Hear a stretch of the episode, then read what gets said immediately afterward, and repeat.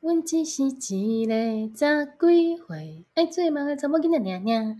大家好，欢迎收听《南台湾大姑娘》，我是汤汤，我是球球。啊，隔了一一个礼拜没有听到我们的声音，不知道大家还习不习惯？我们的声音，但我觉得我觉得有感动哎，因为我们的 IG 真的私讯会有人问说这个礼拜怎么没更新？你，哎，没更新的理由真的还蛮瞎的，你要不要自己说？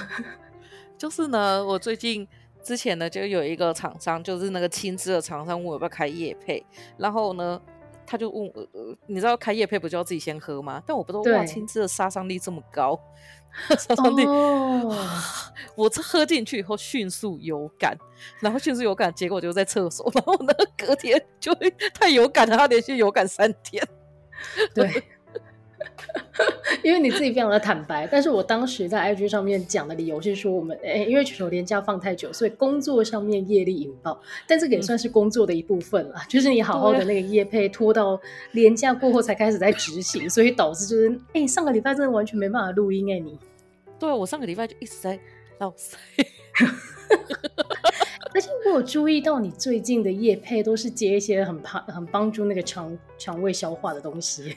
哎、欸，我的肠胃真的很差哎、欸，然后我我是喝了优格以后，我觉得有好一点，然后可能就是好一点以后，我就是想说，那就因为你知道廉价吃的有点太多，然后想说那就喝个青汁好，然后因为我就很怕青汁的味道，所以他那时候再三跟我保证说那个青汁没什么味道，喝下去我还想说，哎呦，有点像 David Day，我应该可以一直喝，从那以后我就再没 不敢把它拿出来喝。哎、欸，青汁我喝过，然后它就是一个草味很重，你会觉得自己很像。跌到草地上面呢，不小心吃到一把草，大概就是那个感觉。但是你你为什么需要？我没有需要，但是之前就 是有你知道，任何有关减肥的东西，大家都会想要尝试一下。嗯、就是我的肠胃道基本没问题，但是我的体体重很有问题，所以也有尝试过一下。然后，可是你可以把它加，就是养乐多啊。可是想加养乐多，会不会就跌到草地以后，然后吃到一口草，然后旁边人拿多多给你漱口 的心情？那应该会好一点嘛，至少嘴巴会变得甜甜的。我不知道啦，所以你接下来要业配这个东西吗？我觉得这个东西就真的是我从韩国回来以后再试试看好了，因为我不是连假是放完以后就会有这种感觉，但因为我连假真的是吃的非常的爽。哦，好吧，那关于廉价的事情，我们待会就要好好的聊一聊。但是我觉得在廉价期间呢、啊，其实除了就是放假放很爽以外，另外一个让大家也非常开心的事情，就是哎，大家顺利领到六千块了吗？我跟你讲，我觉得真的要领出来会比较爽，因为我好像是直接汇进户头，它就变成户头的一部分，就无感，对不对？对呀、啊，哦，应该还是要拿到手上才会爽。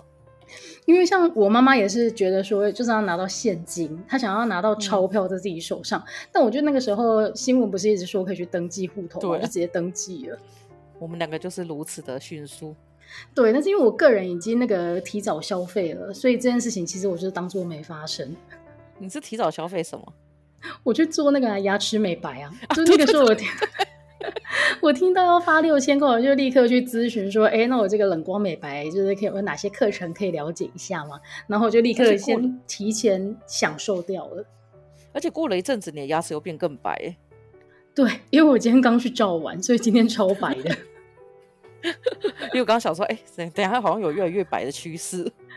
但是我现在觉得他，因为当初他帮我设定的一个目标尺色啊，我就觉得，哎、嗯，这看起来应该是。就是是刚好的，我觉得会好看。但是我其实到现在这个阶段还没到那个目标尺色哦。到这个阶段，我最近拍照都觉得自己很像 key 上去那个牙齿，我都觉得有点不自在。你现在已经很像那个 Oh My Key 的那个家族，他们的那个牙齿，就是牙齿照的太白了，所以导致最近你会觉得，哎、欸，你的目光都会忍不住就是被我的牙齿吸引，然后就是你就是变成要化妆啊。对，我觉得这是关键，因为我的脸素颜，但是我的牙齿太白了，所以你就会重点都会摆在那个地方。嗯、对对对，你最近给我看照片的时候，我也先看牙齿，是不是？但是就是在这边也是跟大家讲一下，就是冷光美白真的有效，但是我不敢乱推荐的原因是因为每个人体质不一样，就是我照完之后我就觉得牙齿完全没事，但是听说有人照完之后会觉得很酸。然后吃东西就是变得、哦、就是会变得比较敏感，然后对于那个冷啊、热啊，就会感觉更容易感觉到它的刺激。所以这件事情呢，就是我觉得大家如果有兴趣的话，可以去做一下咨询，然后依据每个人的体质不同来做选择。我觉得冷光美白真的应该要来找我们叶配，我现在牙齿超黄，因为我的牙套还没拆。哦，那你不能做啊，你至少要先把牙套拆掉才行。对对对，哎，但是讲到发了这六千块，我觉得其实虽然它是在清明连假的时候发的，但是它可以立刻连接到就是上班族们最关心的下一个连假，就是五一劳动连假，各位。真的哎，而且我跟你讲，六千块说大不大，说小不小，就是因为以现在，因为我我是下个礼拜就要去韩国，我会提前在五一连假前去，因为我预设五一连假我应该没有办法放假。嗯，结果呢，就是。我现在看就是在那个地方，我们订的那个饭店呢，我们大概是订六天，哎，订四天吧，大概是一那一间房间，反正就是我们大概平均一个人一千块啊，所以说那一间房间大概就六千多，七千四天。嗯嗯、然后呢，嗯、我妹最近就说，因为他们想要提前先去首尔玩，好，他们就想要退掉一天，所以想要重订，结果重订以后变一天六千，哇，那怎么办？然后我们就没有重订，就多一天放着。但是呢，最可怕的是，我就想说，那我来看一下台湾的住宿好了，要求哦，就是一天一万多哎。对啊，放年假的时候真的是那个房价非常非常的可怕，就是没有空间的，真的。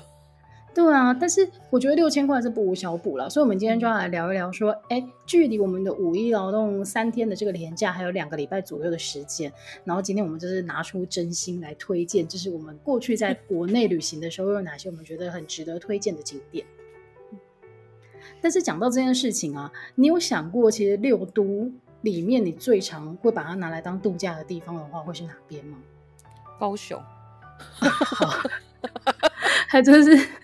半秒都没有迟迟疑呢，因为你的确是蛮常来高雄的。因为你刚刚讲六都啊，我就除了高雄以外，再来应该就台南吧。这两个地方以外有在做观光吗？嗯，但是我真的觉得很奇妙，因为上个礼拜呢就有一个新闻，就是有那个有人在检讨说六都，就是因为现在。应该说，从疫情开始之后，因为大家没办法出国，所以国内旅行的风潮就非常的兴盛，然后就各个县市都想要来抢这一块饼，然后大家就会非常努力的，例如说有一些新的景点的开发啊，或者是一些新的补助都一直推出来，然后就有人开始检讨说，哎，那拿了最多资源的六都，到底它的成效如何？结果你知道哪？你在你的想象当中，哪一个城市会是最少人去的？六都当做旅游景点的话，好远吧？因为我想不到哪里可以玩呢、欸。哎、你很准哎、欸！因为我那个时候第一个想法会是，可能是台北吧，因为台北是一个上班的地方，不是一个度假的地方。可台北有一零一啊、成品啊、信义啊、对，象山什么之类的。对，关键还是景点。那这个调查的结果就跟球球刚刚预测的非常的准，嗯、最后一名就是桃园。但是我蛮惊讶的，因为我心里目中觉得，哎、欸，桃园感觉还是有一些可以玩的地方吧。可是想不到吧？桃园可以玩的就是出去玩的机场。哦，大溪，大溪在桃园吗？哦，大溪，可是大溪很难去诶。就是我觉得它有交通上的问题，比如说到台北的时候，你就会知道有交台北、新北都会有交通工具嘛。然后像新北就会想到九份、莺歌，嗯、那九份一定是有交通工具可以去的。嗯、然后台南虽然说它。没有交通工具，可是你去那就会预设你要坐计程车或者是骑机车。高雄也是租机车，对，对没错。可是桃园捷运好不好？对啊，可是桃园你真的是不知道要去哪里玩呢？对，因为你讲的，哎，你真的你是不是在观光局上班啊？因为他的解释的结果就是说，其实最多人去的地方呢，就是新北市。哎，不好意思哦。哎，是台中啊！台中最多人去，我讲错了。但是我们不管台中，台台中是去旅游吗？还是去购置军火？我不知道哦。但是他讲的最准的一点就是你刚刚提的，因为你在桃园，你的确可以想到一些景点，但是你会觉得那个地方交通很困难。然后另外就是说，你会觉得景点跟景点之间，除非你自驾，要不然的话，你真的很难连起来。对，真的就是啊，唯一可是那个应该不太算观光吧？现在去桃园，有时候会去看乐天棒球队。那不算啊，我心目中的观光就是它应该有一个景点，慈湖这一类的吧。可是，就光慈湖的话，你就会想说，那我干嘛不去中正纪念堂这样？好了，反正国内旅行就是像球球这样毛很多的人也很多，然后，但是我今天真的是要认真的来来推荐一下，因为我发现那个在。连假期间啊，清明连假那段时间，高雄人真的超多的，好可怕！我跟你讲，我还想说，我们上个礼拜我们在清明连连假前不是才刚去看完 BLACKPINK 吗？那一次其实我有点吓到，有点吓到最近。人真的超多，有点吓到我。最近有点不太敢去高雄，因为我觉得那天冷真的是有吓到我。然后三月中 BLACKPINK 完之后，三月底紧接着四月初整个连假，就是你知道吗？就是五月天阿妹，然后跟大港开唱，整个捷运我是、哦、我是不敢搭捷运的。哎，那我要岔题一下，阿妹变超瘦的，超强的，哎，超厉害的腿，好直好细哦，而且看不出来已经五十几了。对。对，然后五十几岁这个唱功，因为我以前的想象都是五十几岁的时候人的声音也会老，就是你知道老人会有一个老人的声音嘛。嗯、然后在我小时候，五十几岁已经迈入就是即将退休的年纪，所以他应该是一个老人的状态。但是现在没有哎、欸，现在整个大家的五十几岁都还是很年轻哎、欸。对，就像唐奇阳也五十几了。对，好啦，这是我们从小看电视看到大家这些人，嗯、他们没有老去。好好，我不要再当一个会把话题转开的人。那我要就是当一个把话题转回来的人。所以今天呢，为了那个即将来临的呃五一劳动廉假，我要推荐的第一个景点就是屏东海生馆夜宿体验，因为我本身担任他的推广大使很多年了。我觉得你现在推这个太没诚意了，因为他应该已经客满了。我来看一下。不会啦，我跟你说，因为海参馆，哎、好吧，如果大家现在听到的话，你可以手刀，就是 手机先打开来点一下。因为我为什么会很推荐这个行程？因为我本身已经去过三次。然后三次，你第三次什么时候去啊？我们是第二次，对不对？对，因为我在大学刚毕业的时候，就曾经跟一些姐姐们一起去，在办公室，那个时候在学校的那个行政单位的一些姐姐们一起去，嗯、然后去过那一趟之后，我个人觉得这个体验太美好了，所以大概事隔大概五年之后，我就找了大学同学，就是球球他们这一群人一起去，嗯、然后那一次我觉得非常美好。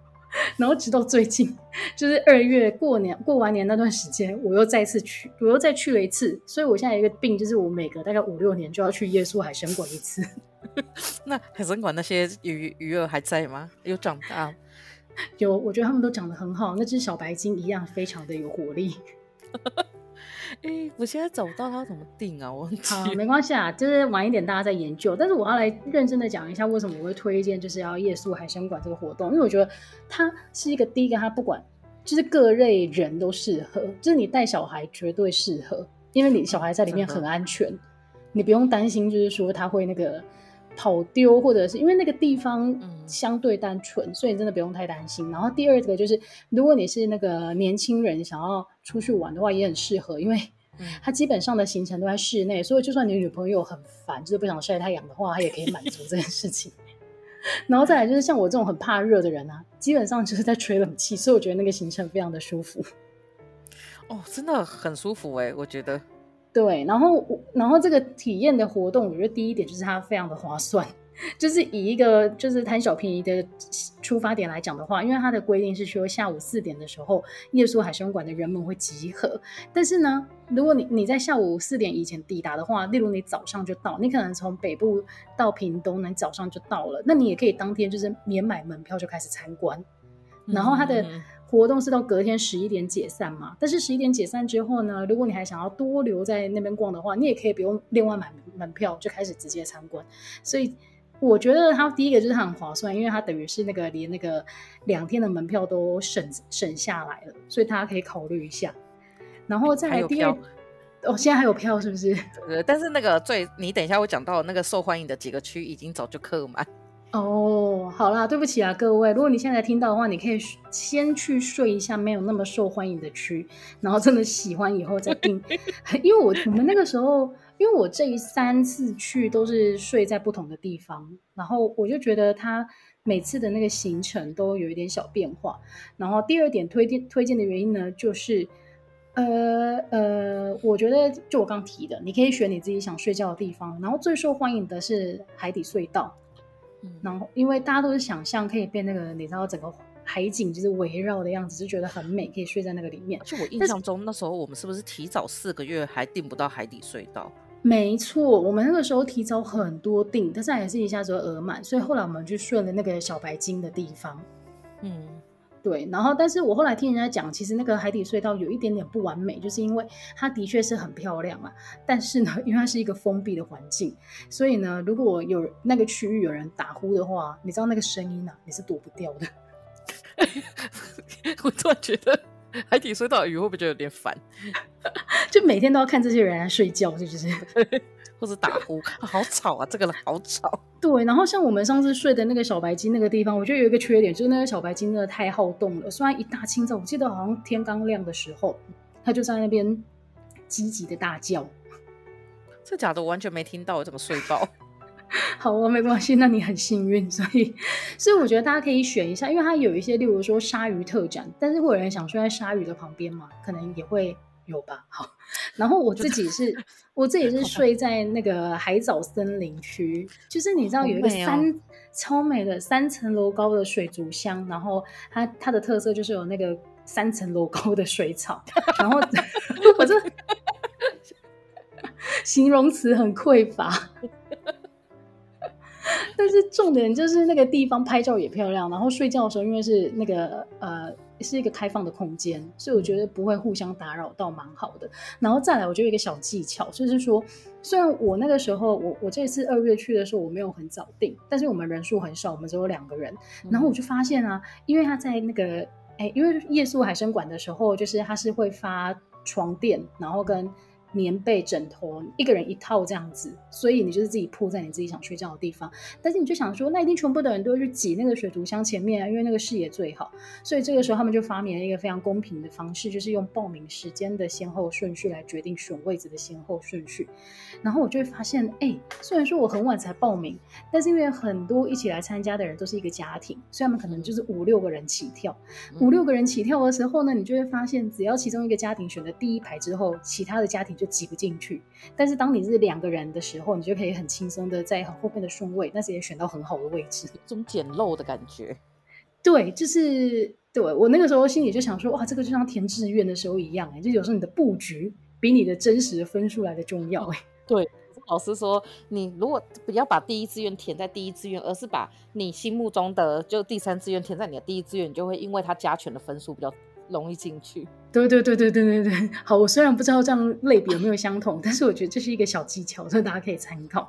然后再来的话，为什么我会很推荐夜宿海生馆这个活动？是因为我觉得它可以体验到就是一般日间的那个访客无法看到的，例如说，他会带我们爬到那个各大鱼池的最上面，然后就是看他们晚上怎么喂养啊，然后每一条鱼的每一种鱼不同的习性是什么啊，然后所以我觉得这个是蛮特别的，而且我觉得最可爱的是，因为。呃，它叫夜宿嘛，所以它其中一个环节就是夜访海生馆。哦、然后夜访的时候，对，夜访的时候，你就可以看到，等一下你要跟他一起睡觉的这些海底生物们，他们睡觉的模样是怎么样？因为鱼是很简单的生物，它不像人类，就是呃我会失眠，或者是说我很难入眠。基本上就是灯暗了之后，他们就可以进入一个睡眠的状态。但是大家有想过一件事情吗？就是像是企鹅，它是怎么睡觉的？站着吧？哎。它可以站着或者趴着，所以我们很有趣。所以我们那天晚上就是去看那个企鹅睡觉的时候，他会用那种就是很特殊的手电筒，然后就是不会吵醒他们，但是可以稍微照亮一下，让我们看到它睡觉的模样。然后就好可爱哦，有的在站，然后还会偶尔被吓一跳，然后全身抖一下这样子。趴着要怎么起来呀？哎，你管他哦，反正他起得来。可能地板很滑吧，他滑一滑就可以起来了。我小时候。它它圆滚滚的哎，这样滑下去到底要怎么起来？我我没有研究他怎么起床的，因为我们就有看他睡觉，没有看他起床的样子。对，所以我觉得那个这个是特殊的行程，那我觉得也蛮好玩的。然后再来的话，我这一次觉得有一点恐怖的是，因为我选择睡在那个海藻森林的最前端，嗯、然后我半夜有一次眼睛打开的时候，我就发现我头上方怎么有一条鳗鱼，好像渐渐的往我游过来。鳗鱼，对，你知道鳗鱼是？你知道鳗鱼是哪一个吗？那只鳗鱼就是那个在乌苏拉旁边的那两只。哦，我以为是花园鳗呢。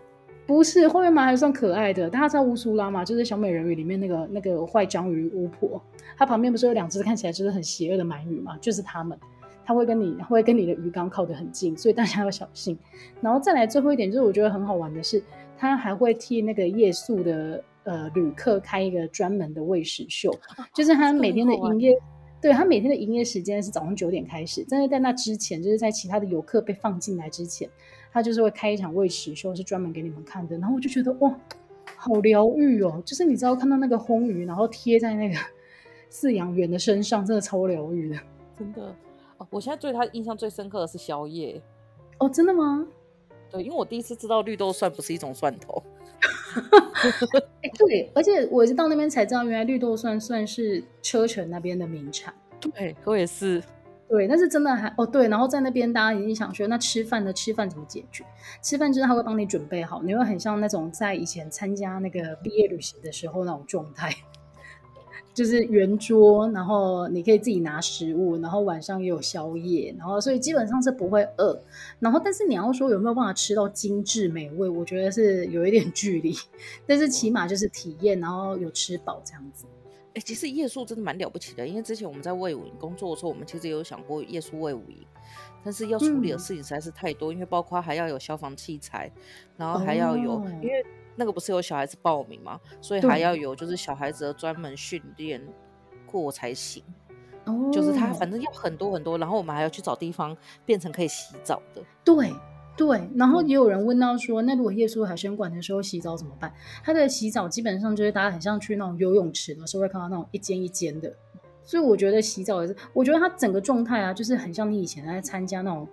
营队活动就是你没有办法像住旅馆那么舒服，但是体验一个晚上的话，我觉得真的还蛮值得的，就很像格宿露营那种感觉。对啊，那你五年后要不要再跟我去？因为我每五年就要去一次。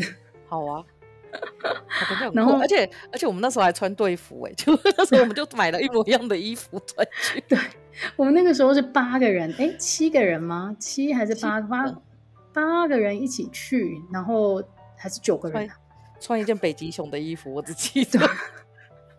对，因为我们要出发之前发现球球有一件衣服非常的可爱，所以我们就决定全部的人决定一人买一件，然后当做制服穿，然后大家就可以看到已经老大不小了，然后还全部的人一起穿同一件衣服在那边玩，会很开心哎。对啊，所以你看国内旅行也是可以很好玩啊。然后夜宿海参馆，因为我本身是它的推广大使，所以也是推荐大家可以去玩。哎、欸，我觉得很赞哎！如果你以后有机会开旅行社或排旅行团的话，真的可以安排一个行程，然后就是跟那个来参加的人讲说，为什么夜宿海参馆那么好玩，是不是？是不是？然后再来的话呢，就是紧接着在夜宿在海参馆之后，其实我后来因为发生一个景点，就是大家知道东港，就是你要去小琉球的时候上船的地方，那个地方。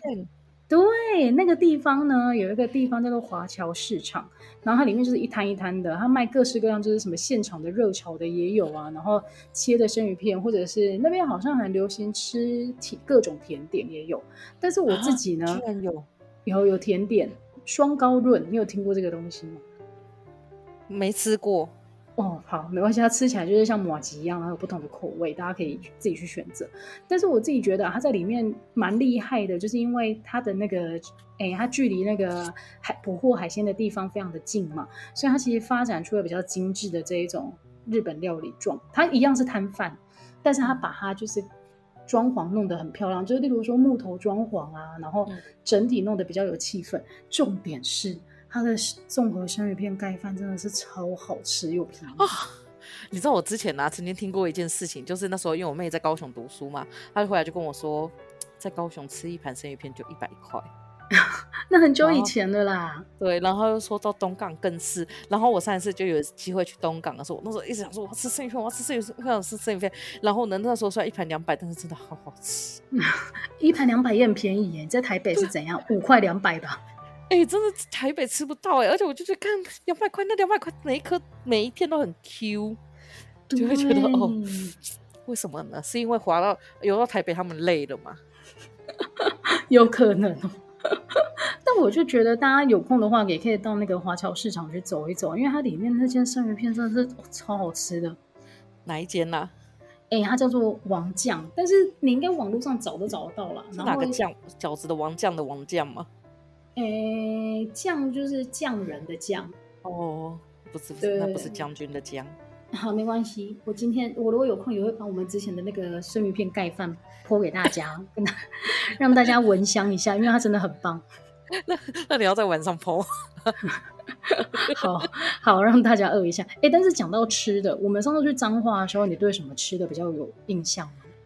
彰化就霸王啊，一堆霸王。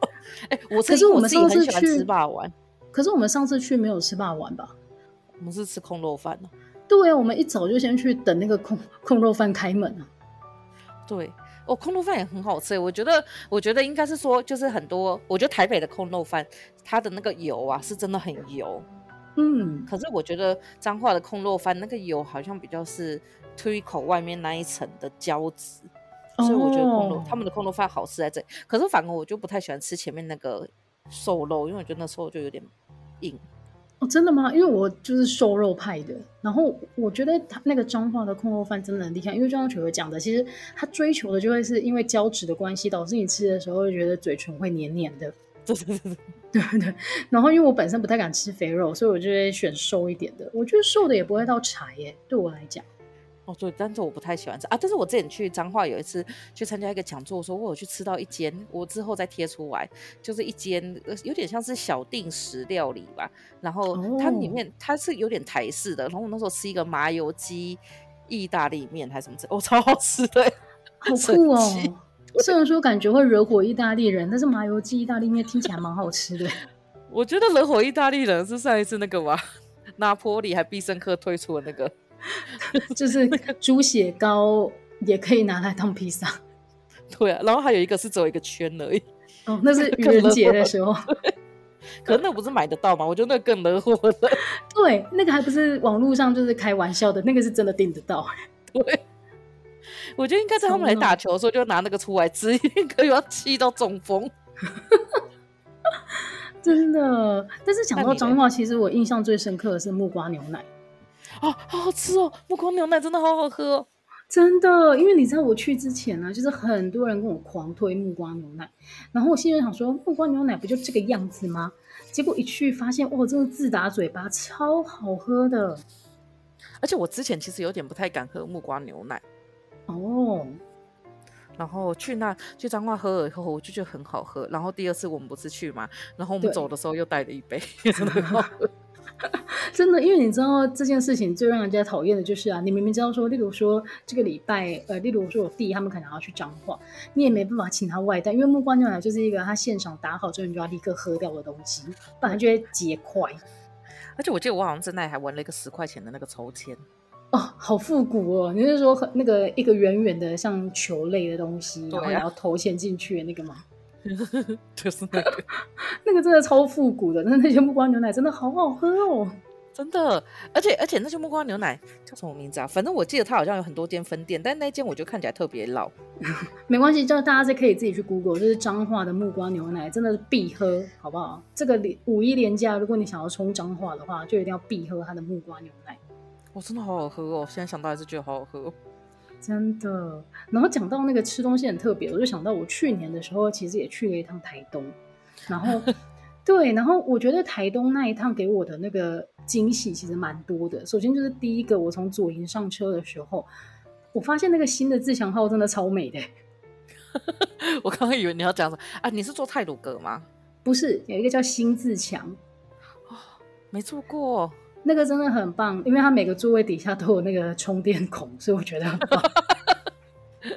你不要这么、就是、不要这么现代人，就是跟我同行的朋友是非常在意，就是手机会没电没办法拍照的人，所以我们两个都在车上就是狂充，把它充饱。所以你知道出发的时候第一印象就很好了，然后再来到了当地之后啊，其实我们觉得最惊喜的是，你会觉得第一个是你在当地看到很多是年轻人在创业。嗯你会感觉得出来，他们就是当地的年轻人，然后他可能就是，例如说开餐厅，然后开餐厅他一定会跟你说一句：“哦，这个菜是我们自己种的。”然后开餐厅以外，就是例如说有一些比较有特色的那种手做的艺品，嗯、里面你会真的会觉得你在别的县市真的是找不到这样子的手工品。然后也有，例如说我们就住的民宿，也是年轻人在经营，所以你就会觉得，哎，这个地方其实它是各种，我知道各种创意其实蛮多的，而且你会觉得整个。整个镇上的气氛是很活络的。那你有去吃蓝蜻蜓吗？没有哎、欸，那个是炸鸡店，对不对？对对对，就是那个台东特产，台东有名的特产。真的哦，真的哦。哎、哎，但是你知道讲讲蓝蜻蜓以外，还有很多人会推那个米苔木。哦，米苔目好，等一下口水流出来了，好好吃哦，它真的很好吃哦。你有去吃哦？有有有有，真是令人羡慕啊！我都跳过这些著名的景点，只去一些适合拍照的早午餐。可是我觉得说真的，这些景点要有车。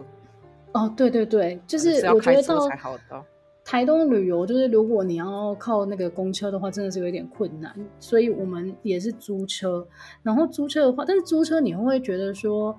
哦，但是我觉得租车有一件事情很好笑，就是因为台东就是沿着那个海岸的这一条公路啊，基本上就是你要去哪个景点都是走这一条路。然后我记得我跟我朋友在刚开始在开车的时候，我们就说有没有搞错啊？前面这台车时速居然开四十，有人在这么大的马路上开四十嘛？所以我们就很愤怒的超车。然后超车完之后，我们心里就想说，我们应该解救后方就是大排长龙的车辆吧，因为大家应该都很想超他的车。结果你知道吗？我们超完车之后，发现只有我们超车，哎，其他人就是觉得很自在的，就是哦，这个速度就可以移动了，你知道吗？还是我们就觉得风景啊？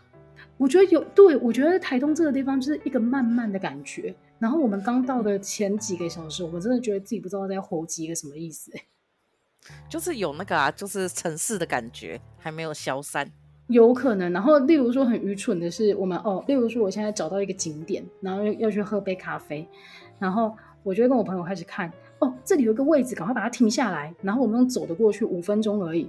结果你知道吗？你车子根本可以直接开到他门口停好，因为那个地，因为你知道，在那个城市生活久了，你都会被那个找不到停车位妄想症就是困扰着。就是其实台东人如果平日去的话，真的不会，就是很舒服的一个地方。我觉得有点悲伤哎，因为你们都已经是高雄人了。对。就是应该要更自在一点，然后去那他就是又超级自在，没那边超自在，而且我觉得台东旅行让人家最惊喜的地方是那边的人的那个热情，我觉得是刚刚好。就是有时候你去玩的时候，你会感觉得到，例如说哦，这个民宿的老板或者是说餐厅老板跟你聊天，你会感觉到他好像，诶诶，是为了做生意，所以跟你聊个两句。嗯、然后有时候过度的热情你也会害怕，但是我觉得去台东的时候，例如说。哦，我们去买面包，然后一进去就说：“哎，你们来看热气球的吗？”就是你知道，很像来闲聊的。嗯，对。然后，例如说去邮局买邮票，然后要贴明信片，他也会说：“哦，你们这个时间来台东是要看热气球吗？”我跟你讲，我那天呢、啊、走进，因为我刚好在那个热气球嘉年华的时候去，但是我根本没有安排热气球这个景点，就我们没有想要看热气球。但是你只要走到我那天走进大概五个地方，每个人第一句话就是：“那你们看到热气球了吗？” 他可能想说，你有看到，就很像是最近，比如说问最近会问你说，哎、欸，你有看那个马里欧吗？就感觉可以跟你没有哎，我也没看。哎、欸，那好看吗？我不知道，我是昨天吃饭的时候看到，听到旁边有小孩子，就跟爸爸说他等下要去看。我想说，哇，天呐，马里欧，对吧？哎、欸，听说票房非常的好，然后去看过的人就是评价都非常的好。他们是不是史上两个最赚钱的兄弟？对，而且他绝对不能做真人化，他做真人化看起来都会很诡异。因为做真人化就会很像变态，对，就是那种留着小胡子的中年大叔，谁要看啊？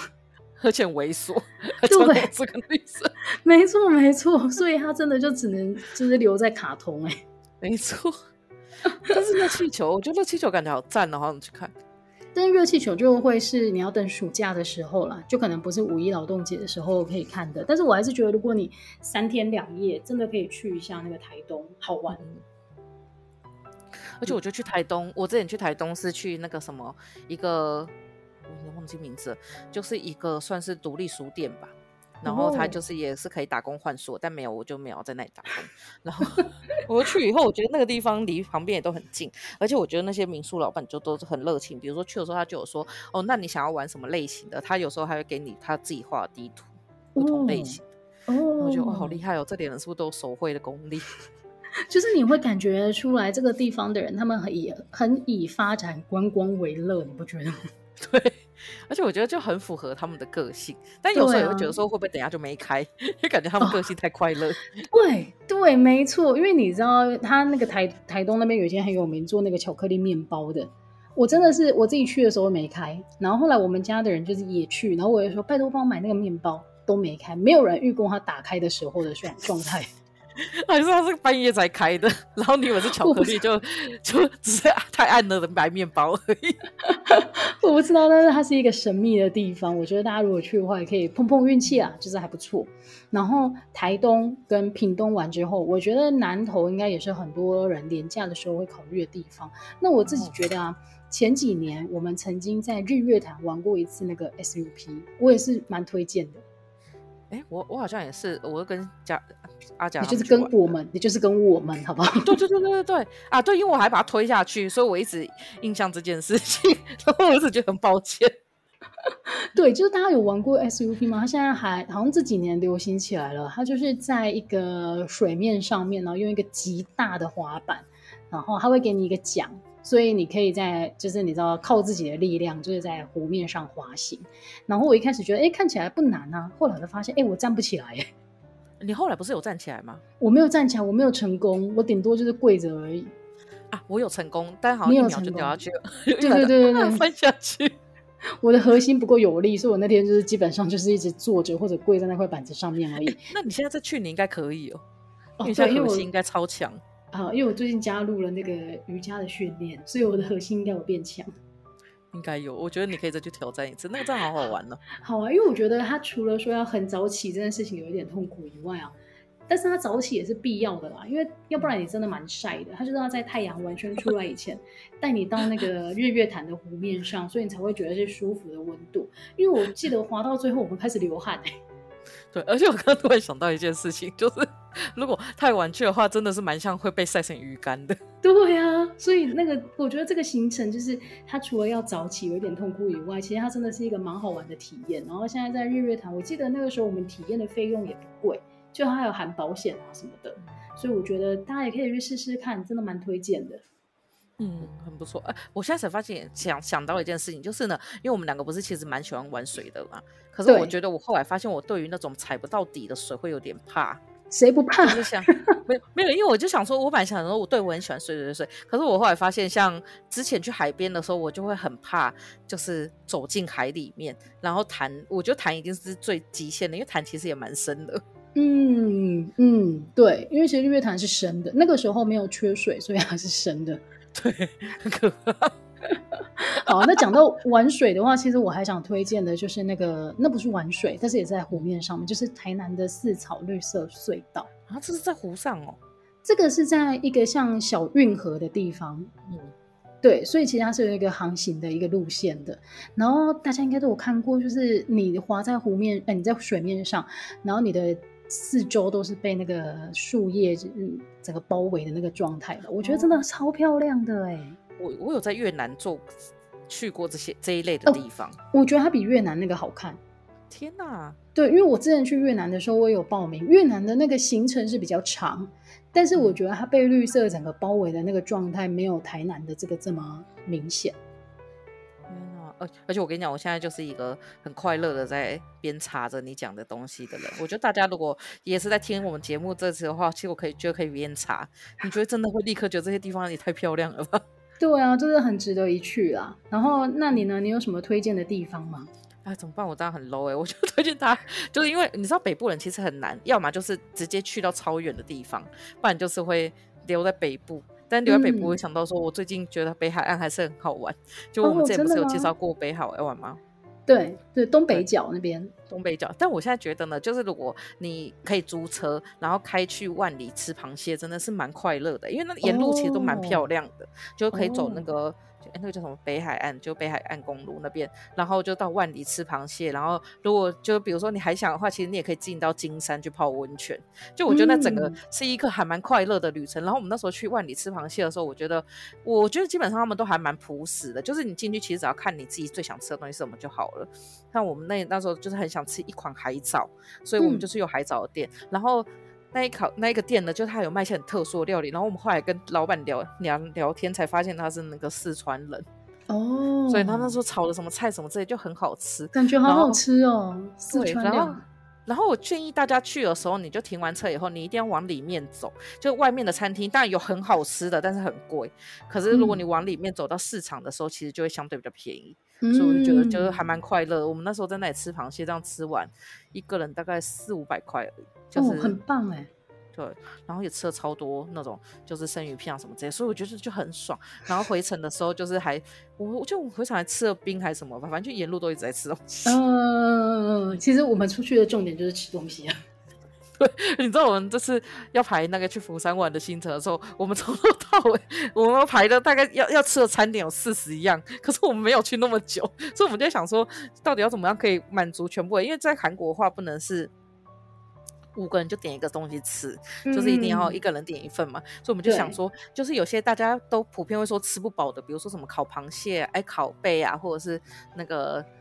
酱蟹，然后我们就觉得说，嗯、哇，天哪，看到商机了，吃不饱就代表说我们吃完以后还可以再去接下一桶，所以就先考虑这些吃不饱的，然后至于那个一看一看就很饱的，什么煎饼啊、拌饭这些就等等，对。比如说像那种汤饭的话，就是哦对，那早上吃好了。然后烤肉的话，就是 嗯，烤肉好像可以哦，因为我们就排完烤肉以后，就想说那再去散步一下，然后再吃鸡。然后廉价的话，我觉得如果有出国了，其实也可以有一个。我后来发现出国有一个东西其实是一个指标，就是以前不太知道，但现最近我就去了韩国以后就有发现这件事情，就是我就去韩国玩特别，就是如果你想要逛街的话，你一定可以去找，就是推非常推荐大学旁边，就是像首尔就有明。以前有梨大、宏大嘛，然后那时候我们在釜山排的时候，我就突然想到说，帮我们去福大好了。我妹还差点打我，因为我们家附近有福大。我说：“你是说逛那个吗？”我说：“没有。”哦。我是可以去逛釜山大学，然后后来就上网看釜山大学，发现哎，釜山大学旁边就是一个大学城，所以有很多。漂亮或者是很年轻的东西，oh. 所以我觉得其实大学大学那边好像也是一个会自成一格观光区。嗯嗯嗯，所以这个也是一个指标，大家可以参考一下啦。好，但无论如何，听完这一集节目，或者你现在已经在在订海参馆的行程的听众朋友，我觉得干得好 就是五一连假大家还是可以放松，然后我觉得国内旅行可以玩一玩。那我们今天的节目就到这边喽，希望大家听得开心，下个礼拜再见啦，拜拜，拜拜。